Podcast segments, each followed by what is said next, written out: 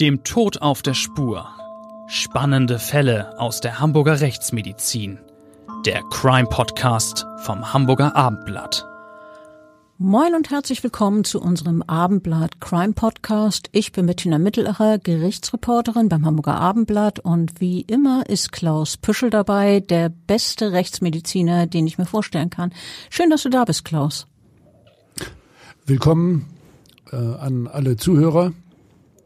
Bei dem heutigen Fall habe ich fast alle beteiligten Personen selbst untersucht. Das tote Kind, kurz zuvor auch die verstorbene Mutter, die Pflegeeltern, die anderen Kinder. Vor allem ging es aber auch um Toxikologie, den Nachweis von Drogen und Substitutionsmitteln bei allen Beteiligten und äh, um die Einschätzung der Substitutionsmittel. Es war sehr herausfordernd und lehrreich, dieser Fall. Also das ist jetzt ja mal ein Rundumschlag durch die Rechtsmedizin. Der Fall, über den wir heute reden wollen, hat vor zehn Jahren hohe Wellen geschlagen, ganz besonders in Hamburg, aber auch bundesweit. Es geht um den Tod einer Elfjährigen, der ganz klar hätte vermieden werden können. Als Chantal starb, war schon lange vieles im Argen in der Familie, in der sie lebte, aber auch im ganzen System der Betreuung, unter der das Mädchen stand. Also, das war ein Systemversagen. Der Chantal-Tod war völlig überflüssig.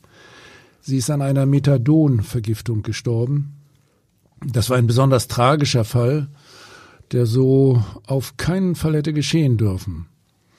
Es hätte sich nur mal jemand kümmern müssen. Und zwar gab es da mehrere Stellschrauben. Aber die Schülerin war zuletzt alleine, hilflos auch als sie dann schon mit dem Tode rang. Es war eine Frage der persönlichen Schuld, äh, wie ich schon gesagt habe, vor allem aber auch die Frage eines Versagens des gesamten Systems. Es war insgesamt ein unfassbar trauriges Schicksal.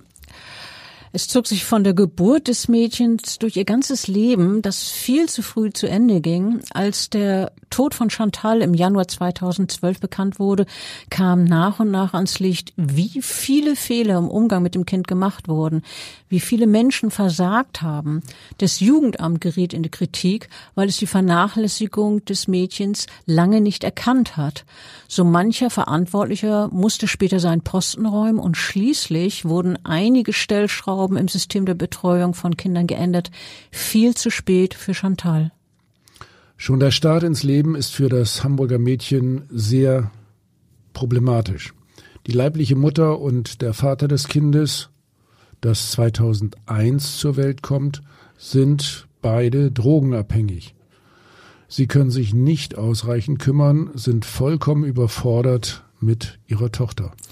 Ja, das war traurig. Chantal hat nie besondere Fürsorge kennengelernt, geschweige denn eine sorglose Kindheit. Im Gegenteil.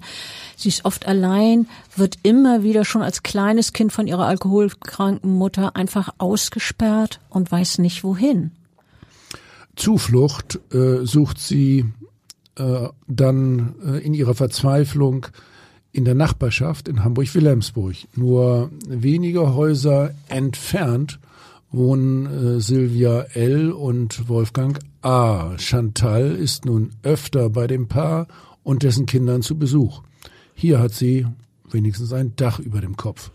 Ja, wenigstens ein Dach. Ähm, und das scheint für das zuständige Jugendamt schon als angenehme Lösung. Das Jugendamt fragt, ob Chantal nicht einfach in der Familie von Sylvia L. und Wolfgang A. bleiben könne. In der Vierzimmer-Mietwohnung im Hamburger Stadtteil Wilhelmsburg leben nun sechs Menschen, nämlich Chantal, die Pflegemutter, der Pflegevater, zwei leibliche Kinder und ein weiteres Pflegekind. Wir fanden es ganz wunderbar, überhaupt Pflegeeltern gefunden zu haben, erzählt später eine Pflegeelternberaterin, die im Auftrag des Jugendamtes immer mal wieder bei der neuen Familie von Chantal vorbeigeschaut hat. Ähm, vorbeigeschaut. Diesen Begriff darf man allerdings durchaus doppeldeutig verstehen. Allerdings, es wurde bei dieser Pflegefamilie häufiger vorbeigeschaut. Im Sinne vor allem von weggesehen.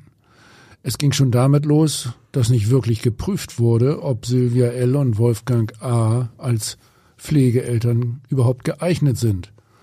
Schon nach den damaligen Richtlinien durfte kein Kind in eine Drogenfamilie vermittelt werden. Hier kam das äh, Kind, also die Chantal, sozusagen vom Regen in die Traufe.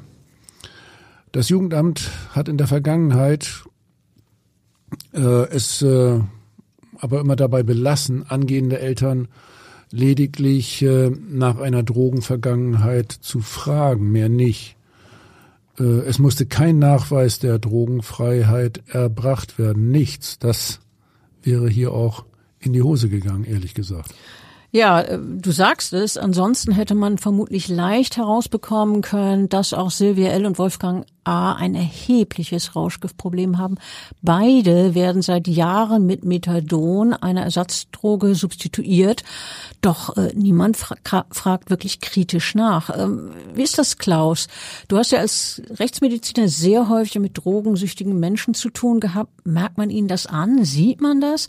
Also ich meine jetzt nicht solche Gestalten, die auf Turkey sind, die also schwerste Entzugserscheinungen haben, sondern jemand, der regelmäßig konsumiert und mit seiner Droge Sucht, halbwegs klarkommen. Wie ist das? Äh, also wenn die Leute Substitutionsmittel einnehmen, ist das ähm, wirklich schwierig. Die Substitutionsmittel sollen ja tatsächlich äh, Normalität ermöglichen. Wir haben uns mit äh, dem Thema Rauschgiftsucht und Ersatzdrogen in der Rechtsmedizin seit der Anfangszeit ja der Drogenproblematik intensiv ähm, äh, beschäftigt. Also in äh, Deutschland war das so Ende der 70er Jahre. Ich bin auch ähm, einmal äh, in den USA gewesen und äh, habe dort tatsächlich äh, versucht, einen praktischen Eindruck zu bekommen von einem derartigen Methadon-Maintenance-Programm, wie es heißt.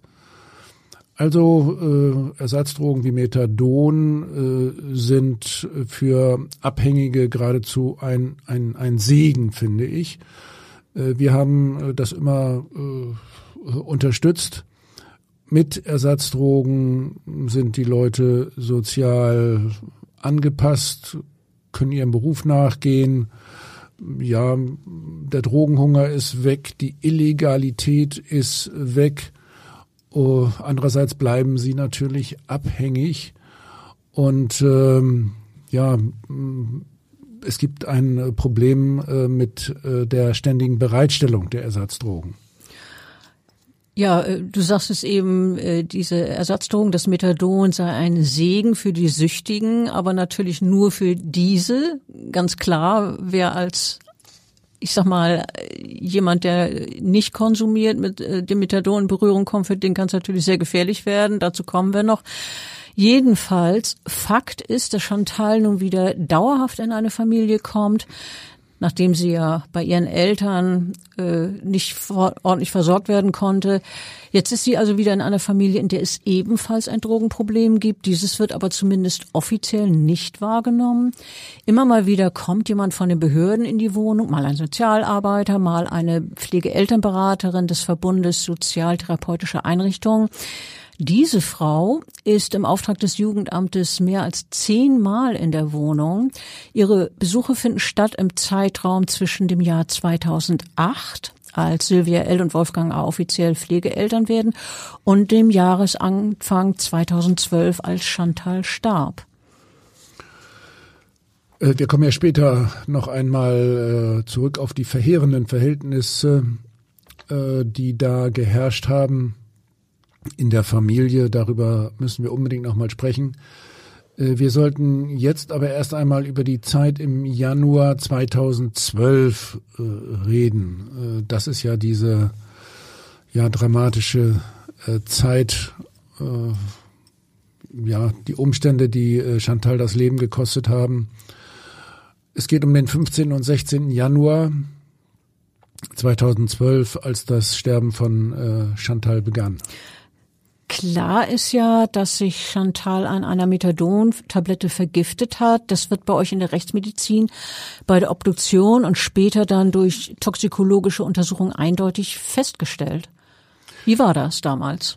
Ja, in diesem Fall war das eine besondere Situation. Wir waren sofort auf der äh, zutreffenden Spur, weil äh, nämlich die äh, Ärzte des Kinderkrankenhaus Altona wo die Chantal noch zwei Stunden reanimiert worden ist, ähm, den richtigen Riecher hatten. Die haben nämlich äh, Blut und Urin äh, gesichert und äh, haben das zum Drogentest zu uns in die Rechtsmedizin geschickt.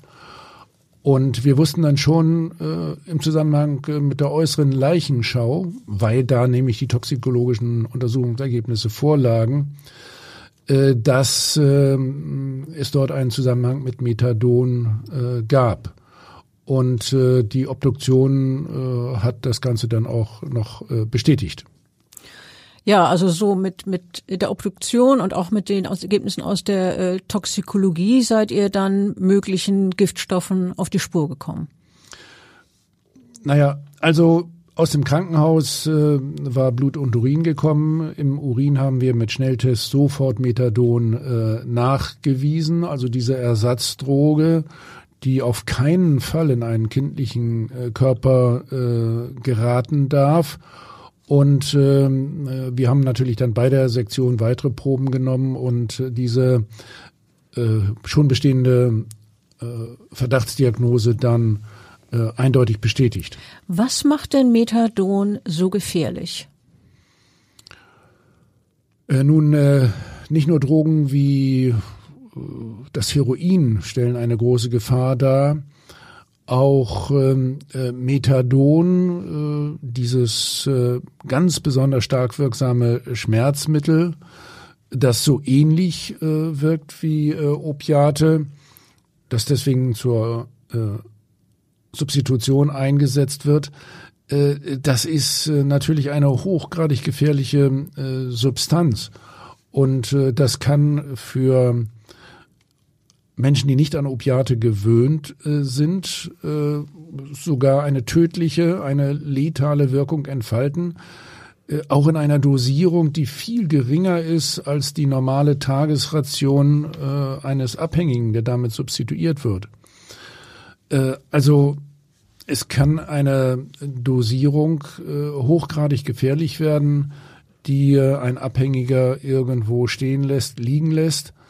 Und äh, man kann allgemein sagen, je geringer die Gewöhnung an diese Opiate und die opiatähnlichen Substanzen ist, wie äh, beim Methadon, und je niedriger das Körpergewicht eines Menschen, äh, desto eher droht das ähm, äh, Verhängnis um das hier noch einmal genau zu sagen, die äh, Eltern äh, von ähm, äh, Chantal haben das Präparat Metadikt bekommen, 40 Milligramm. Und diese 40 Milligramm haben sie dreimal täglich eingenommen zur Substitution. Das für, für mich als, als jemand, der sich überhaupt nicht damit auskennt, äh, kann man das Größen, also in der Größenordnung irgendwie einordnen? Ist das nun wahnsinnig viel oder ist das eine übliche Menge? Naja, äh, um das nochmal deutlich zu sagen, also dieses Methadon hat ja den besonderen Vorteil, äh, das kann oral aufgenommen werden. Man kann das also schlucken, im Gegensatz zum Heroin. Heroin wirkt ja nur, wenn man spritzt. Und wenn man jetzt dreimal täglich äh, dieses Metadikt 40 Milligramm einnimmt, dann sind das 120 Milligramm täglich. Und äh, bei einem Kind äh, wie Chantal können schon 10 Milligramm tödlich sein. Also äh, die Dosis der Eltern äh, jeden Tag ist mehr als äh, zehnmal so hoch wie die tödliche Dosis für das Kind.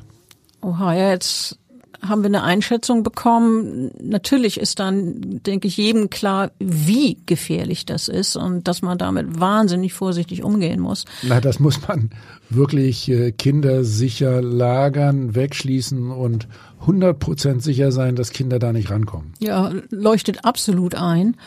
Ähm, Durch den Prozess um den Tod von Chantal ist Methadon ja sehr in den Fokus der Öffentlichkeit geraten. Eigentlich ist es ja wohl so, dass das Mittel vor allem Menschen helfen soll, die mit, mit ihrer Sucht zu leben und im besten Fall eines Tages äh, nicht mehr von Rauschmitteln abhängig zu sein. Das hast du ja vorhin äh, ausgeführt. Insofern ist Methadon ja unter den gefährlichen Stoffen eher ein Exot. Also eine gefährliche Wirkung ist überhaupt nicht gewollt. Äh, nein, sicher nicht. Äh, das ist die Theorie. Auf der anderen Seite muss man äh, natürlich bedenken, dass Methadon durchaus auch äh, missbraucht wird. Vielleicht hier am Rande äh, erwähnt sei, dass Methadon äh, von Abhängigen teilweise eben auch gespritzt wird und äh, dann äh, hochgradig gefährlich ist. Wir haben Methadon bei vielen Rauschgifttodesfällen als äh, entscheidende Substanz. All dies ändert nichts daran, dass das eben letztlich sehr, sehr segensreich ist. Die Substitution äh, mit Methadon ist äh, für Menschen, die vorher von der Injektion von Heroin abhängig waren, äh, tatsächlich extrem positiv. Die Infektionsgefahr fällt weg, der Suchtdruck lässt nach. Ich habe ja alles gesagt, die werden wieder arbeitsfähig. Also das ist eine sehr, sehr nützliche äh, Gefahr und schützt die Gesundheit und verhindert das Sterben. Ja, verhindert das Sterben, du sagst es, aber eben nicht bei der elfjährigen Chantal. Der Tod des Mädchens durch Methadon setzt nun aufwendige Ermittlungen in Gang. In der Justiz, aber auch in der Politik. Die hamburgische Bürgerschaft bildet ein Sonderausschuss zur Aufklärung der Todesumstände von Chantal, also im Jahr 2012 nach ihrem Tod. Der Ausschuss sollte zudem Strukturen und Abläufe im Bereich der Jugendhilfe beleuchten und Empfehlungen zur Verbesserung des Kinderschutzes erarbeiten. Ab Ende Januar 2012 forderte die Opposition erfolgreich die Ablösung des damaligen Bezirksamtsleiter, da seine Behörde im Fall Chantal schwere Fehler begangen habe und auch die damalige Jugendamtsleiterin musste 2012 schließlich ihren Posten räumen. Äh, das ist der politische Teil. Auch die Ermittlungsbehörden gehen in diesem Fall allerdings sehr entschieden vor in der Garage der Pflegefamilie und am Arbeitsplatz des äh, Pflegevaters finden die Ermittler äh, Methadon-Tabletten. Wie ich schon erwähnt habe, dieses Präparat Metadikt 40 Milligramm. Das Jugendamt Wilhelmsburg und die Räume des äh, freien Trägers, der Chantal betreut hatte, werden durchsucht also eine sehr weitgehende Maßnahme. Dabei werden Jugendhilfe und Pflegeakten sowie Computerdaten sichergestellt.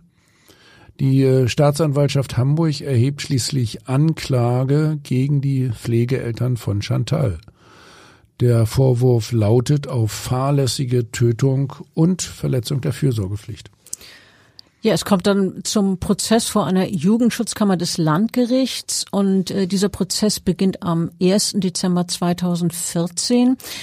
Äh, die Pflegeeltern hätten sich nicht ausreichend um ihr Kind gekümmert, heißt es in der Anklage. Laut Ermittlungen nahm Chantal eine Methadon-Tablette ein im Glauben, es sei ein Medikament gegen Übelkeit. Den Eltern wird nun vorgeworfen, die Ersatzdroge nicht sorgfältig verschlossen aufbewahrt zu haben, sodass das Mädchen sie problemlos finden und schlucken konnte. In der Anklage ist zudem von verwahrlosten Verhältnissen die Rede, die in der Pflegefamilie geherrscht hätten.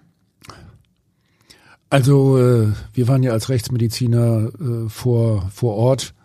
Äh, nachher werden wir noch kurz darauf eingehen. Ich kann das ehrlich gesagt durchaus bestätigen, was da in der Anklageschrift äh, gesagt wurde. Über Verwahrlosung. Ja, in dieser Richtung. Mhm. Äh, laut ähm, den äh, Ermittlungen der äh, Polizei, da war ja sogar die Mordkommission dann tätig, äh, geschah am 15. und 16. Januar 2012 Folgendes. Ähm, am 15 also an diesem äh, ersten Tag bekommt die Chantal nach dem Abendessen Magenkrämpfe. Es geht ihr dann im Laufe des Abends immer schlechter. Die äh, Pflegemutter ist nicht zu Hause. Chantal ruft sie an.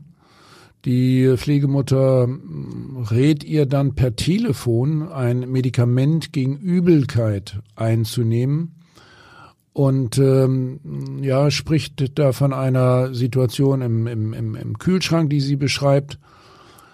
Mm, am nächsten Morgen ist Chantal mm, immer noch übel und äh, sie will nicht in die äh, Schule gehen. Die Mutter ist ja nicht zu Hause, der Pflegervater hat zu Hause geschlafen. Der lässt das kranke Kind jetzt alleine in der Wohnung zurück und äh, begibt sich selbst äh, zu seinem Arbeitsplatz. Am Nachmittag äh, findet die Pflegemutter dann die Chantal in ihrem Bett. Die äh, Elfjährige atmet jetzt nicht mehr. Ja, du hast ja vorhin gesagt, sie ist dann noch ins Krankenhaus gekommen, man hat versucht, zu, sie zu reanimieren, das hat aber nicht mehr geklappt.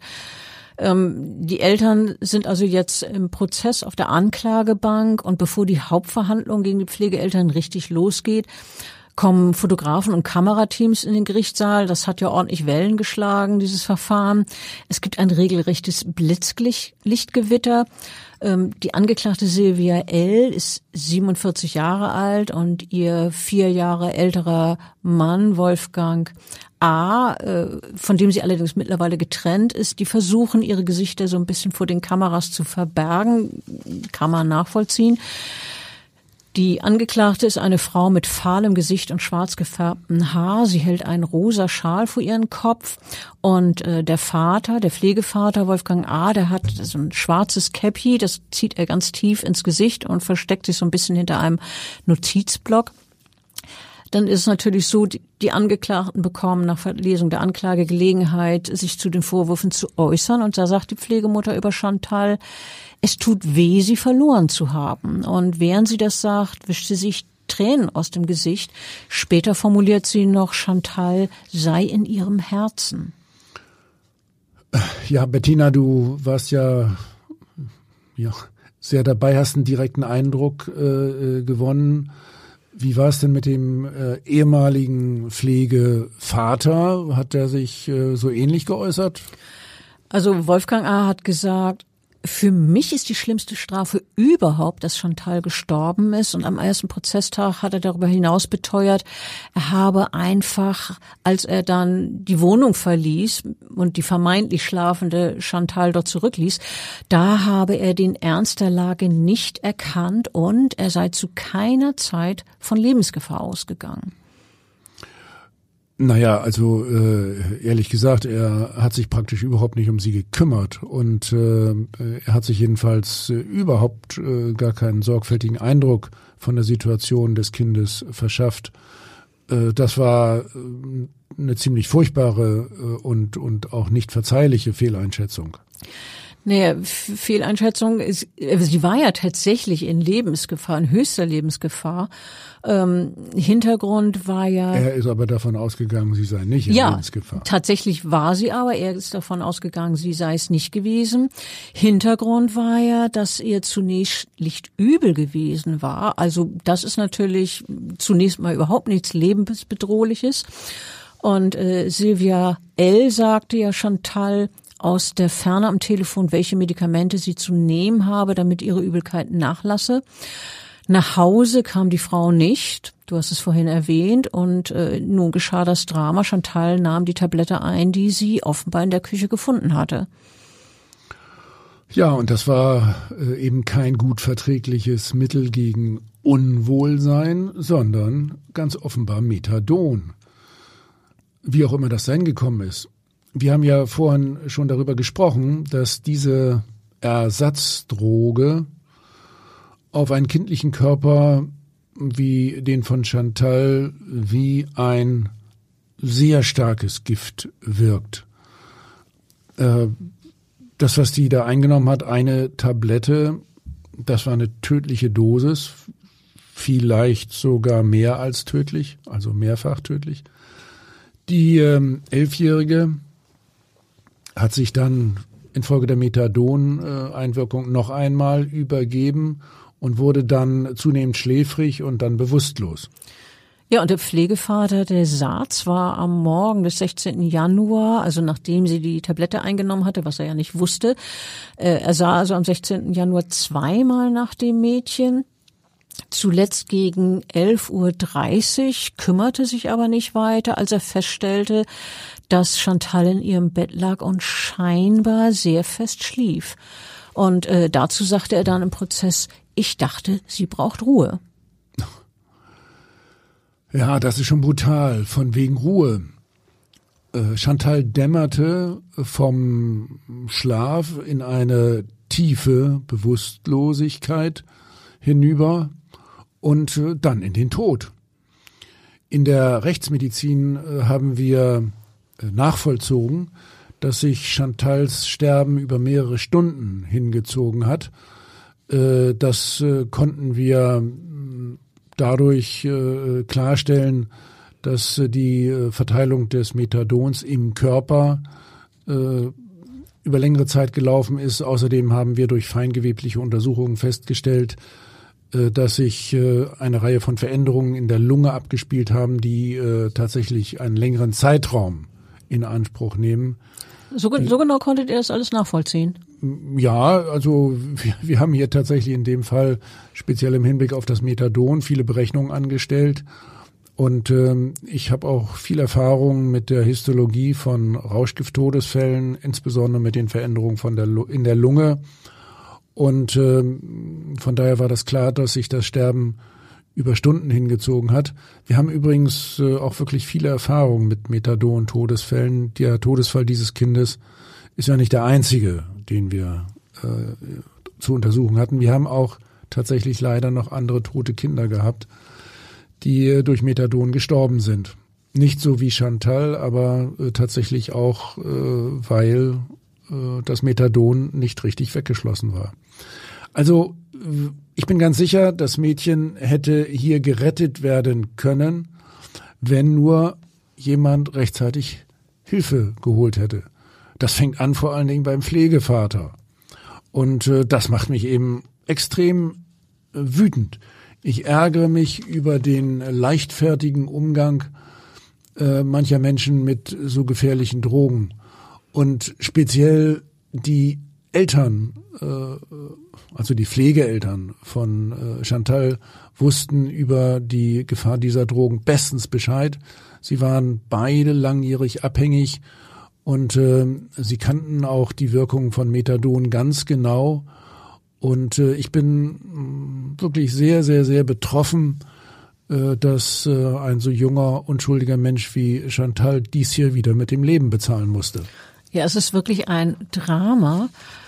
Im Prozess ging es ja noch eine ganze Weile darum, wo Chantal das Methadon herhaben könnte. Die Pflegeeltern behaupteten, sie hätten ihre Ersatzdrogen, die sie ja seit vielen Jahren schon konsumierten, sicher in der Garage verwahrt und damit unzulänglich für Kinder.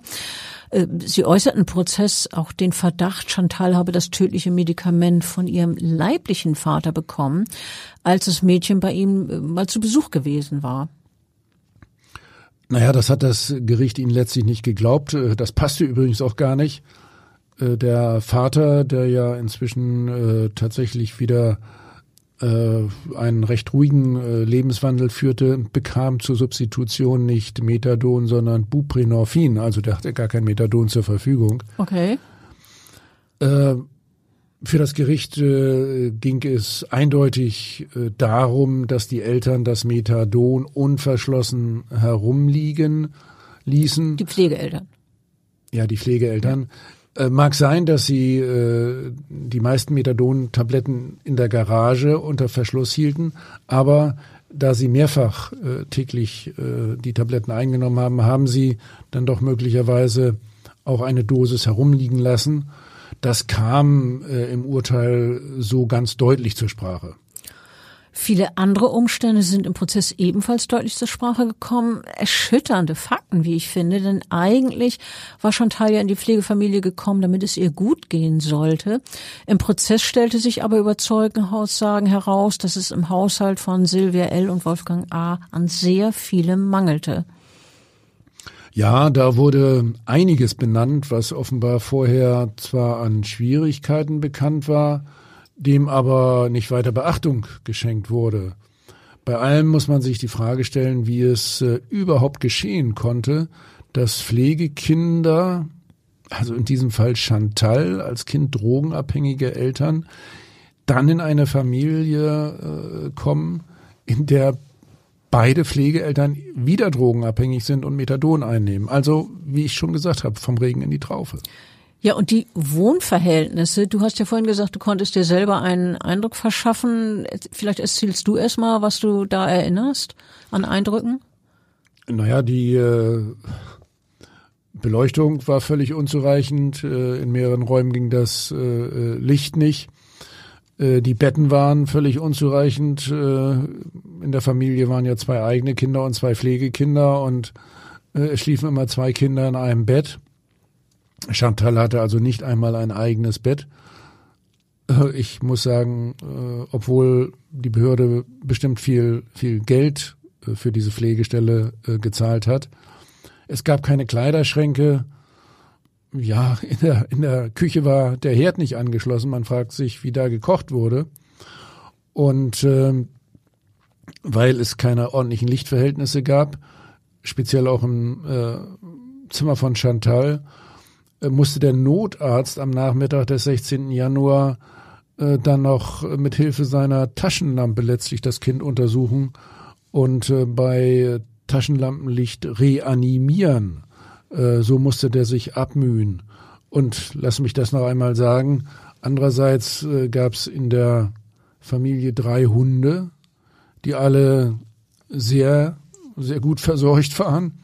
Mhm. Und äh, es gab auch noch äh, im Hof Autos, an denen viel herumgebastelt wurde, offensichtlich deutlich mehr als an den Kindern. Bezeichnend war ja auch die Aussage einer Polizistin, die damals nach dem Tod von Chantal als eine der ersten in der Wohnung war. Die sagte dann als Zeugin im Prozess, ich war entsetzt. Ich dachte, wieso leben hier Pflegekinder? Das war überhaupt nicht kindgerecht. Und ähm, auch ein Jugendamtsmitarbeiter hat die Lebensverhältnisse in der Familie für ein Pflegekind grenzwertig genannt.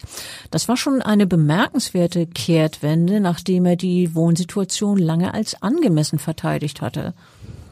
Äh, naja, also da ist schon äh, vieles ans Licht gekommen. Ich darf vielleicht auch noch Folgendes erwähnen.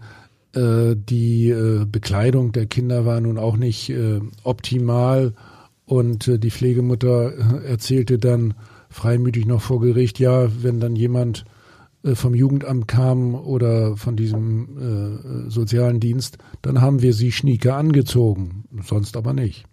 Mhm. Ja, und dieser Jugendamtsmitarbeiter, der hatte ja äh, zu, im Prozess gesagt, das war grenzwertig dort in der Wohnung. Vorher hatte er das anders äh, eingeschätzt.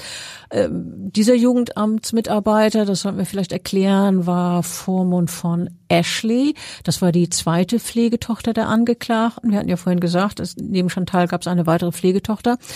Ähm, das heißt, dieser Jugendamtmitarbeiter kannte die Familie schon länger und im Prozess hat er beispielsweise von seinem ersten Besuch dort erzählt. Das war am 5. Oktober 2011, als er das erste Mal in der Wohnung war. Damals sei ihm Gestank entgegengeschlagen nach Hund und kalten Zigaretten auch. Ja, das mit den Hunden, das hast du vorhin erwähnt. Ähm, ja, und jetzt kam ihm das Zitat, es war schon grenzwertig, sagte er, und heute in der Rückschau würde er die Lebensverhältnisse in der Familie als schwierig bezeichnen. Es herrschte ein Tohu Wabohu, sagte er. Ja, damals aber bei den Besuchen in der Familie, da habe er das noch nicht so gesehen. Und dann kommt ein sehr bezeichnender Satz, wie ich finde. Als Sozialarbeiter ist man schon tolerant, hat er gesagt.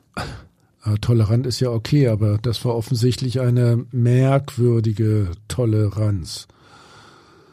Ja, die Sozialarbeiter sehen natürlich auch andere Familien.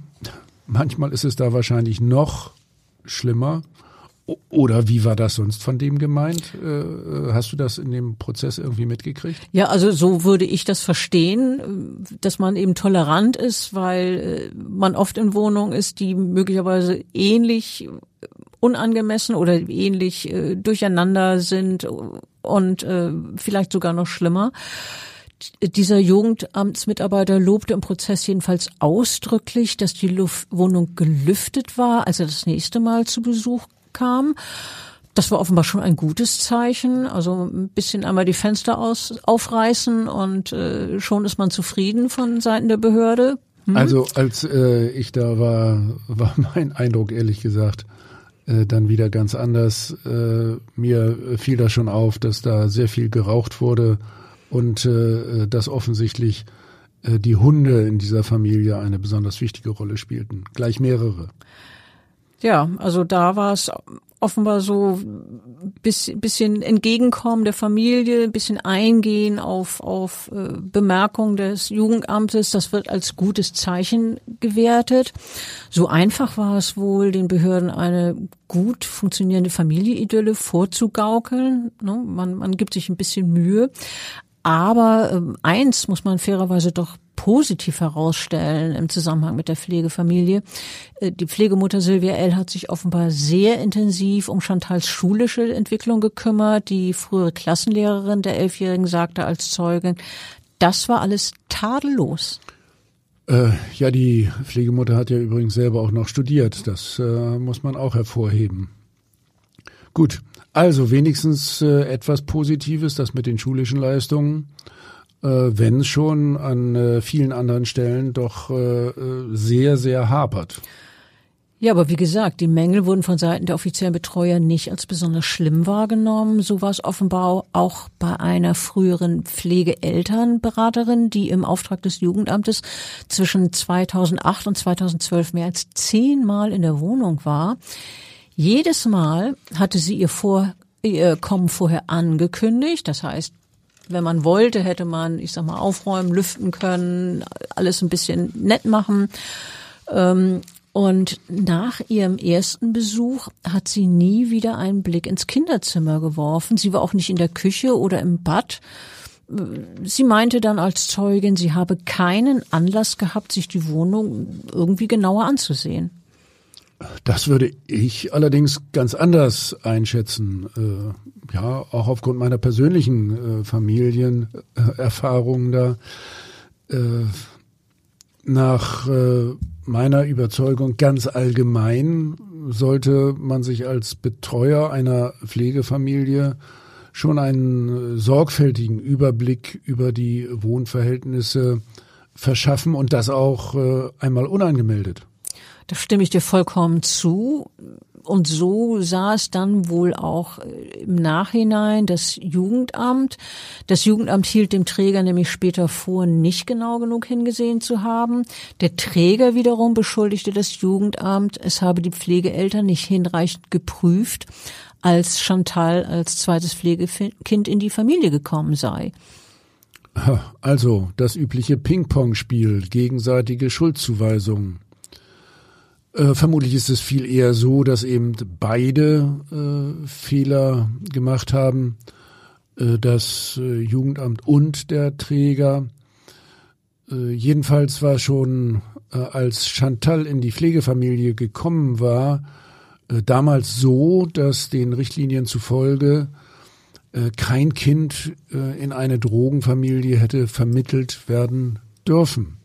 Wir haben ja schon erwähnt, dass entsprechende Überprüfungen äh, allerdings äh, damals viel zu lax gehandhabt wurden. Bei den Pflegeeltern von Chantal war das ja völlig klar. Das Jugendamt hat es aber seinerzeit dabei belassen, auch in dem Fall von Chantal, äh, angehende Pflegeeltern lediglich zu fragen, mehr nicht. Geprüft wurde da überhaupt nichts. Ja, und wenn man von Seiten der Behörden intensiver bei Sylvia L. und Wolfgang A. nachgeforscht hätte, bevor man über das Schicksal von Chantal entschied, wären einige schlimme Details bekannt geworden. Tatsächlich gab es ein ganz massives Drogenproblem in der Familie, in der Chantal leben musste. Nicht nur, dass die Pflegeeltern seit Jahren mit Methadon substituiert wurden, das haben wir ja jetzt mehrfach betont. Beide hatten auch immer wieder Heroin im Blut, selbst als sie längst Pflegekinder in ihrer Obhut hatten.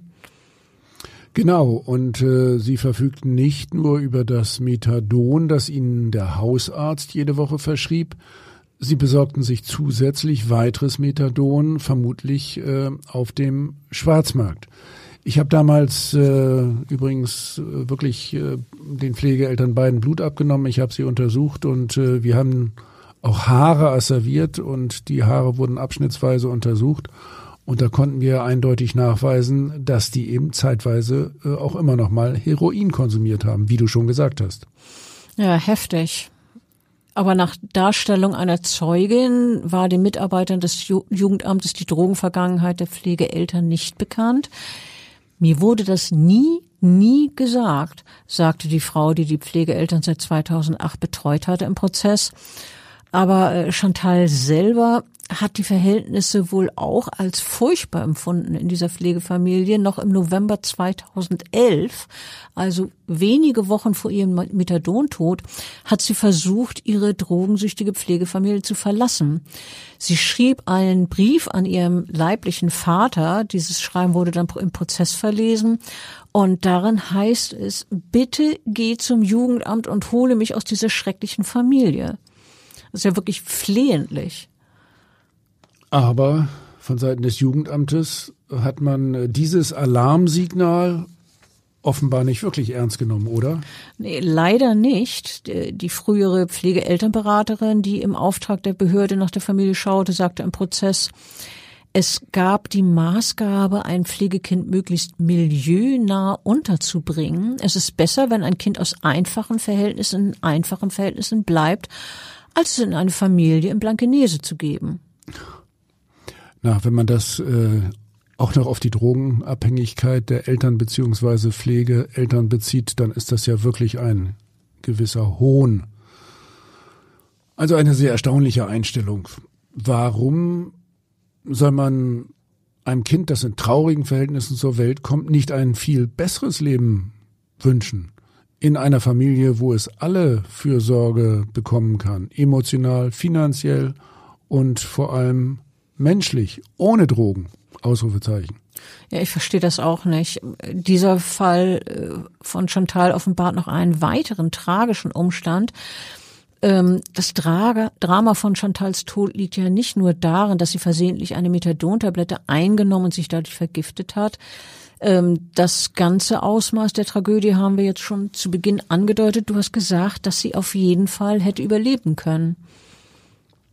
Ja, völlig klar. Sie wäre eindeutig zu retten gewesen. Es hätte nur mal einer der Pflegeeltern nach ihr sehen und ihren kritischen Zustand erkennen müssen. Ja, also dann kann man überlegen, entweder hätte Silvia L. in die Wohnung zurückkommen können, dann hätte Chantal erst gar nicht die versehentlich die für sie lebensgefährliche Methadon-Tablette geschluckt. Naja, und der Mangel an Fürsorge äh, ging ja noch viel weiter. Äh, bedenkt doch nochmal, als der Pflegevater am nächsten Vormittag nach Chantal schaute und sie ganz reglos dalag, da hätten bei ihm doch eigentlich die Alarmglocken angehen, ja sollen oder müssen sogar, dass sie eben nicht mehr nur schlief, sondern äh, bereits äh, auf dem Weg ins Koma war. Chantal Sterbeprozess hat sich dann äh, noch über viele Stunden hingezogen. Sie hätte dann auch jetzt noch sicher gerettet werden können. Was für eine traurige Erkenntnis. Chantal könnte also noch leben, wenn man überlegt, das ist, war 2012, zehn Jahre her, sie wäre heute 21 Jahre alt. Im Prozess gegen ihre Pflegeeltern sagte der Staatsanwalt schließlich in seinem Plädoyer, es sei erwiesen, dass Chantal eine Tablette eingenommen haben muss, die in der Küche herumlag. Das war kein bedauerlicher Unfall, sondern eine schwere Straftat, sagte der Staatsanwalt. Er forderte für Silvia L. eine Gefäng Bewährungsstrafe und für Wolfgang A. zweieinhalb Jahre Gefängnis. Die Urteilsverkündung erfolgte am 5. Februar 2015. Wegen fahrlässiger Tötung durch Unterlassen wurde die Pflegemutter nun zu acht Monaten Haft und der Pflegevater zu einem Jahr verurteilt. Beide Freiheitsstrafen wurden zur Bewährung ausgesetzt. Übrigens hat das Gericht die Angeklagten dann auch noch vom zweiten Anklagevorwurf, nämlich der Verletzung der Fürsorgepflicht freigesprochen. Als Begründung führte der Vorsitzende Richter in der Urteilsbegründung an, dass es äh, ja nach Überzeugung des Gerichts äh, keine Anhaltspunkte für eine Verwahrlosung äh, des Kindes gegeben habe.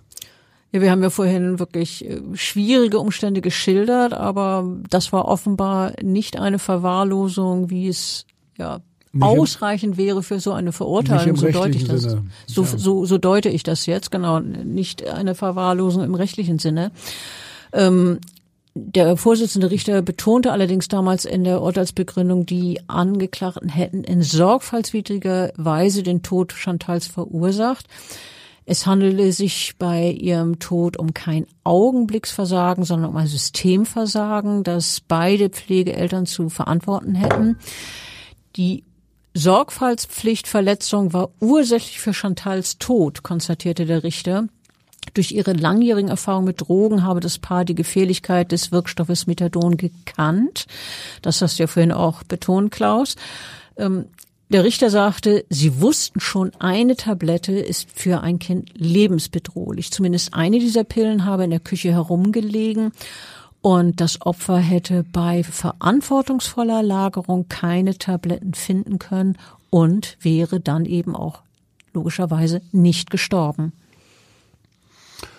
Ja, und der Richter ging äh, noch ausführlich auf den Punkt ein, über den wir vorhin schon gesprochen haben Beide Pflegeeltern haben versagt, wie der Kammervorsitzende ausführte, als sie sich nicht um Chantal kümmerten, als äh, diese da allein im Bett lag, als es ihr so schlecht ging, sie nicht ansprechbar war und dann zur Bewusstlosigkeit und in den Tod hineindämmerte. Seine letzten Worte richtete der Vorsitzende an die Angeklagten, an Silvia L. und Wolfgang A. Er sagte, sie werden weiterhin damit leben müssen, Chantals Tod verursacht zu haben. Hören Sie auf, sich zu bemitleiden. Finden Sie die richtige Einstellung zu dieser Schuld. Erst dann können Sie zur Ruhe kommen, in Frieden damit leben. Nach dem tragischen Tod von Chantal hat sich einiges in Hamburg geändert. Also beispielsweise hat die Sozialbehörde eine spezielle Kontrollstelle eingerichtet, die die Arbeit von Jugendämtern und sozialen Diensten verstärkt beobachten soll. Zudem wurden die Kriterien für Hamburger Pflegeeltern verschärft. Wer ein Pflegekind aufnehmen will, muss jetzt ein Gesundheitszeugnis mit Drogentest vorlegen. Außerdem wird ein Führungszeugnis verlangt, das nicht nur auf einschlägige Straftaten wie Gewalt gegen Kinder oder Kindesmissbrauch hin überprüft werden soll, sondern auf alle Straftaten, die bis dahin vorliegen. Das kann ich äh, übrigens insofern bestätigen, weil diese äh, Kontrolluntersuchungen bezüglich äh, des Drogenkonsums beziehungsweise der Drogenvergangenheit, die, die Drogentests werden bei uns in der Rechtsmedizin gemacht. Ich möchte bitte jetzt hier an dieser Stelle noch etwas generell zum Thema der getöteten Kinder in Hamburg sagen. Manche Menschen äh, haben den Eindruck, dass äh, Kinder in Hamburg äh, besonders gefährlich leben, dass besonders viele ums Leben kommen, getötet werden. Das ist aber so nicht richtig. Also, auch wenn wir häufiger darüber erzählen, das sind Einzelfälle. Und äh, meine Erfahrung und Überzeugung geht dahin, wir haben eine ganz besonders engagierte und tüchtige zuständige Senatorin, die sich sehr, sehr intensiv um die Situation der Kinder äh, kümmert. In unserer Stadt Hamburg wird besonders intensiv den äh, Ursachen nachgegangen, wenn ein Kind stirbt. Hm, ich will kurz auf das Leichenschausystem hinweisen. Hier wird jedes Baby, jedes Mädchen, jeder kleine Junge, der tot aufgefunden wird, in die Rechtsmedizin gebracht. Es wird in jedem Fall tatsächlich eine sehr sorgfältige äußere Leichenschau durchgeführt. Regelhaft äh, machen wir heutzutage Computertomographien. Das gehört schon zur äußeren Leichenschau dazu. Und in fast allen Fällen erfolgt auch eine Obduktion. also die Behörden, die Staatsanwaltschaft und wir wollen ganz genau wissen, was dazu geführt hat, dass dieser kleine Mensch nicht länger leben konnte. Ob irgendwie jemand daran schuld ist, dass das Kind tot ist. Wir wollen herausfinden, ob fatale Fehler gemacht wurden, wollen wissen, was wirklich war. Und wenn es Fehler und Versäumnisse gab, dann wollen wir daraus lernen. Von den toten Kindern für die Lebenden, damit so etwas Vergleichbares möglichst nie wieder vorkommt. Nie wieder auch so etwas wie bei Chantal. Ja, für Chantal ist das alles leider zu spät gekommen. Wirklich ein sehr, sehr trauriger Fall, ein sehr, sehr trauriges Schicksal. Ich äh, danke dir, dass du da warst und uns äh, so sorgfältig und ausführlich auch über äh, die Gefährlichkeit von Drogen und was das alles speziell bei Kindern bewirken kann, dieses Methadon, dass du uns da aufgeklärt hast. Ähm, ich, ja, ich danke dir fürs Kommen und freue mich auf ein nächstes Mal. Ja, und äh, tschüss, bis zum nächsten Mal. Auch von mir.